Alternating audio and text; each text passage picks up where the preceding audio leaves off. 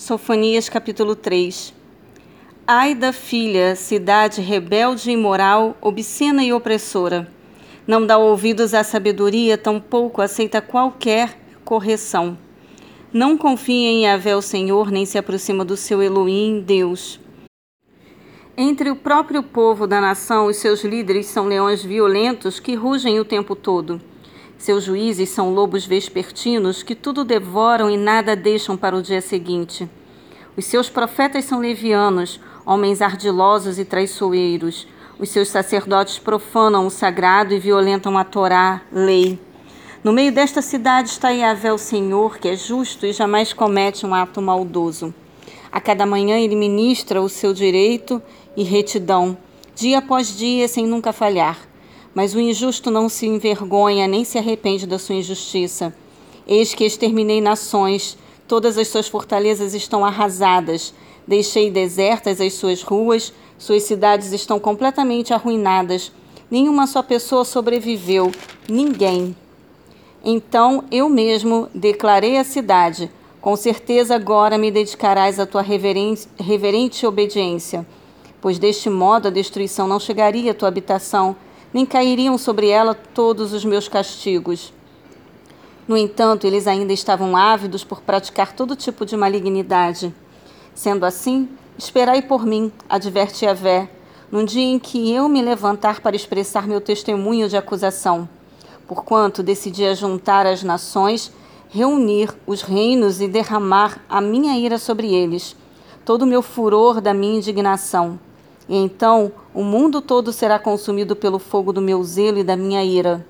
E assim haverei de purificar os lábios dos povos, para que todos eles invoquem o nome de Yahvé e o sirvam espontaneamente e com o mesmo espírito. Desde além dos rios da Etiópia, os meus adoradores, o meu povo disperso, me trarão suas ofertas. Naquele dia não mais sereis humilhados pelos meus muitos atos de rebelião pois retirarei desta cidade os que se ufanam da sua soberba. Nunca mais sereis arrogantes no meu santo monte, mas conservarei no meio da cidade os mansos e humildes que se refugiarão em o nome do Senhor e a vé. Portanto, o remanescente de Israel não mais praticará malignidades nem injustiças. Não faltará com a verdade, nem se encontrará nas bocas dessas pessoas qualquer engano ou falsidade. Eles se alimentarão e descansarão tranquilamente, sem que nada nem ninguém os perturbe. Canta, pois, alegremente, ó filha, é, cidade de Sião, rejubila, Israel. É, ó Israel, vencer com Deus. Regozija-te e exulta de todo o coração, ó filha, cidade de Jerusalém. Eis que Yahvé anulou a sentença de execução que havia contra ti e fez retroceder todos os teus inimigos.